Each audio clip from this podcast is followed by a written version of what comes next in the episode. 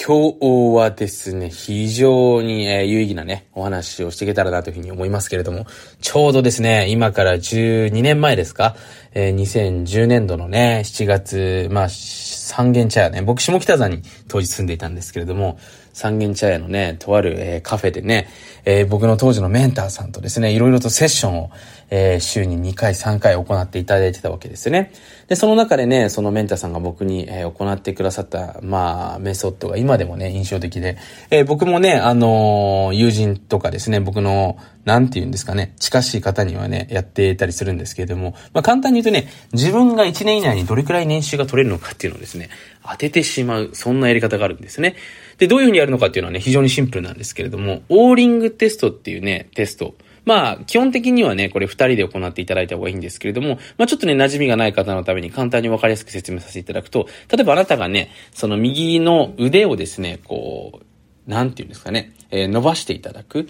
だから、あの、平行になるっていうのかな。地面と平行ラインにしていただいてね、自分の名前を言う。例えば今僕も立ってますけども、私の名前は川本慎ですっていうと力が入って、なかなか下に下がらないわけですね。例えば僕がここでね、えー、私は、あのー、そうだな、ドナルド・トランプですというふうにね、言ったら、これ力が入らないわけですね。人間ってこういう筋反射テストっていうふうに言われていて、まあ自分のその潜在意識とか体の本当にね、えー、内なる声に、えー、合ってるものに関してはやっぱりその自分の力が入るけども、そうじゃないものは手に入らないということでね、まあ自分に合ってるものをですね、テストしていくような、手法があるわけなんですけれども、実はこれでね、自分の年収が、果たして自分がどこまで取れるのかっていうのを本当に思ってるのかどうなのかっていうことですね。これをチェックしていくことができるわけなんですよ。で、当然自分のね、例えば年収僕は800万ですとか、年収900万ですとか、いろいろ言ってた時の自分の力の入れ具合を、えー、まあこれ自分でやるとね、ちょっとバイアスかかってなんか、自分年収1000万で力入ってる気がするみたいなね、感じで、結構自分で勝手に思ってしまったりしてますので、まあ人にやっててもらうのが確実なわけですよね。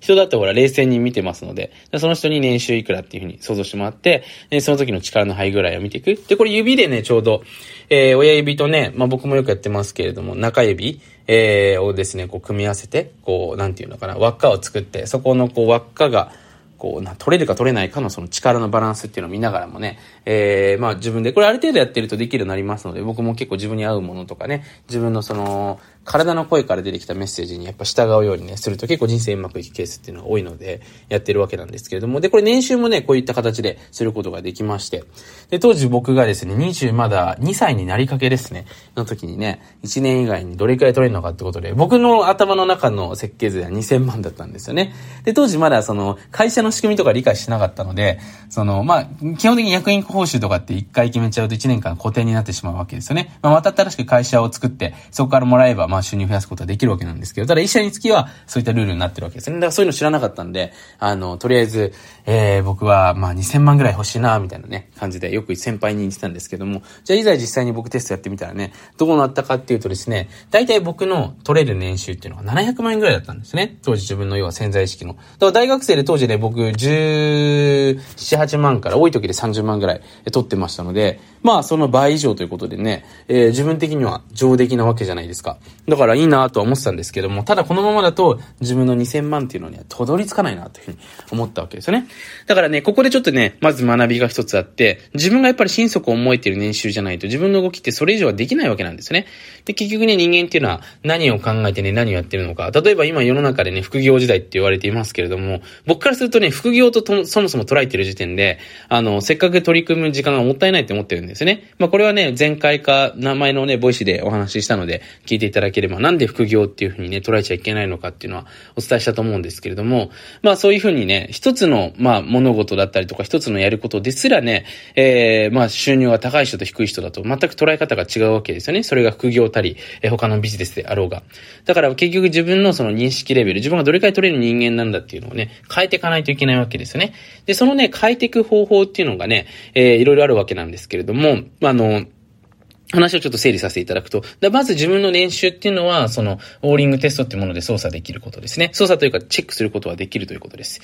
で、もう一つの方法っていうのが、そこれを踏まえた上で、自分の年収を、じゃあ、潜在意識レベルで思ってるものっていうのを変えていくことっていうのは可能なんですよね。で、これの一つ目がおすすめなのが、まず付き合う人を変えることですね。なので僕もですね、当時、なるべくその自分の大学生の友達とは付き合うのをやめて、えー、要は自分の24時間があったらね、自分のやっぱり年収が高い人たちと、えー、一緒にいるような、あの、過ごすようにしていったわけですよね。で、これちょっと今の時代とね、当時の時代って、まあ、10年間ぐらいブランクありますけれども、あのー、ちょっと変わってしまっていてね、で、今ってほら、投資とか仮想通貨でね、こう一瞬だけお金持ちの人っていうのがいるので、その人たちの影響を受けてもしょうがないですね。だから、そのな、るべく年収が安定してる人たちでは数年間もう最低でもその年収を取ってる人たちじゃないと、そのセルフイメージが馴染んでない人たちっていうのが多いですから。なので、変な影響を受けちゃっても違いますので、その自分がなるべく理想年収取ってる人ですよね、長年。そういった人たちと、やっぱり長く時間を過ごしていくってことをやってたわけですね。そしたら僕1年後にね、えー、どうなってたかっていうと、えー、その当時を目標に達成してたものをやっぱ超えてたわけなんですよね。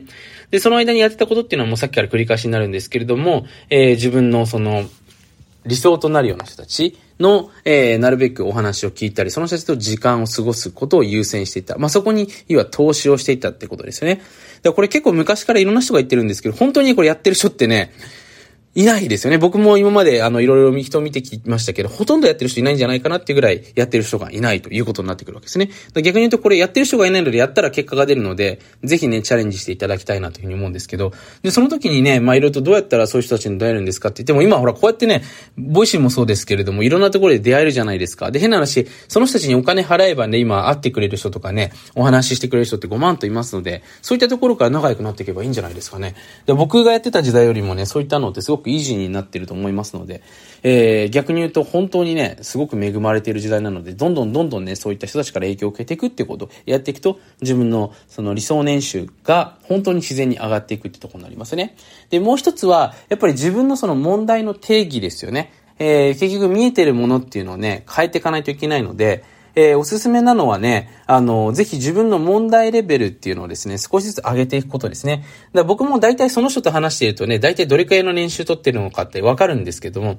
その人の今ほら抱えてる問題とか、その問題の定義の位置ですよね。例えばね、社員が動、なかなか動いてくれないんだよねっていうようなね、レベルを持っていれば、えー、例えば自分のその集客がね、今なかなか追いつかなくてねっていう感じで、なんかいい集客先知りませんか？みたいなね、とこに問いを持ってる経営者とかもいろいろいるわけですよね。で、その人のやっぱりその問いのレベルっていうので、その人が取れてる収入っていうのは分かってくるわけなんですよ。だからその自分の、ちょっとこれ話難しくなっちゃうと良くないので、あの、問いのレベルっていうのを少し上げていく必要がありますよね。だから、例えばまずね、自分がそもそもほら、やる気がないんだよねとかね。え、それ、ちょっと、そのレベルだとまあ変な話、年収これ5万円とか10万円とかそれくらいのレベルだと思うんですね。自分が、自分のまず動かし方がわからないっていうレベルですね。で、次に自分のレベルが、動く、自分は動けるようになったんだけど何をやっていいかわからないっていうレベルが、えー、次のレベルでね、ここが100万円から200万円ぐらいのラインなんじゃないですかで、その次に見てみると、その、自分の、その、やることっていうより、やることはわかるんだけども、その先が見えないというね。とりあえずなんか、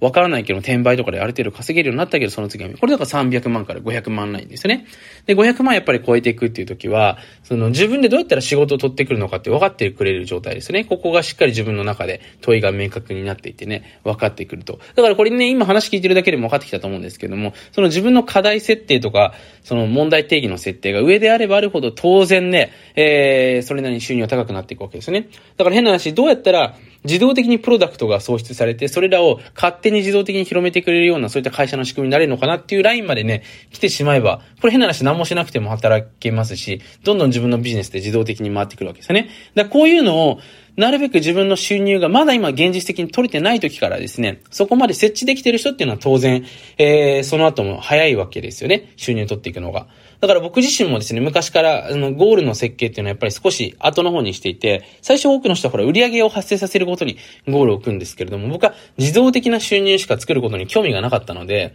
逆に言うと少し時間はかかったんですけれども、えー、それらを達成することっていうのができたわけですよね。だから自分の課題設定、まあ、簡単に言うと自分のゴール、その、えー、質問ですよね。そこがどこに設定されてるのかっていうところでね、えー、当然自分の収入のレベルっていうのは変わっていきます。だからまず考えていただけるとわかるんですけど、自分のことですね。まず自分が動ける、しっかり 24時間ちゃんと動ける。で、次に自分がその何をすれば収入取れるかわかることですよね。で、それを踏まえた上で、じゃあその自分のその収入っていうものを取っていくんですけども、世の中のトレンドって変わってきますから、次のそのトレンドだったりとか、世の中の人が求めているものが随時分かってくる状態ですよね。で、プラスアルファそこに人が加わってどうやったらどんどん広まっていくのかってことですよね。人がじゃあどうやったら動いて、いい人がどうやったら集まってくるのか、どうやったらいい人たちが動いていくのか、そこになってきますのでね、ちょっと最後難しくなったんですけど、ぜひ、いろいろとやってみるといいと思います。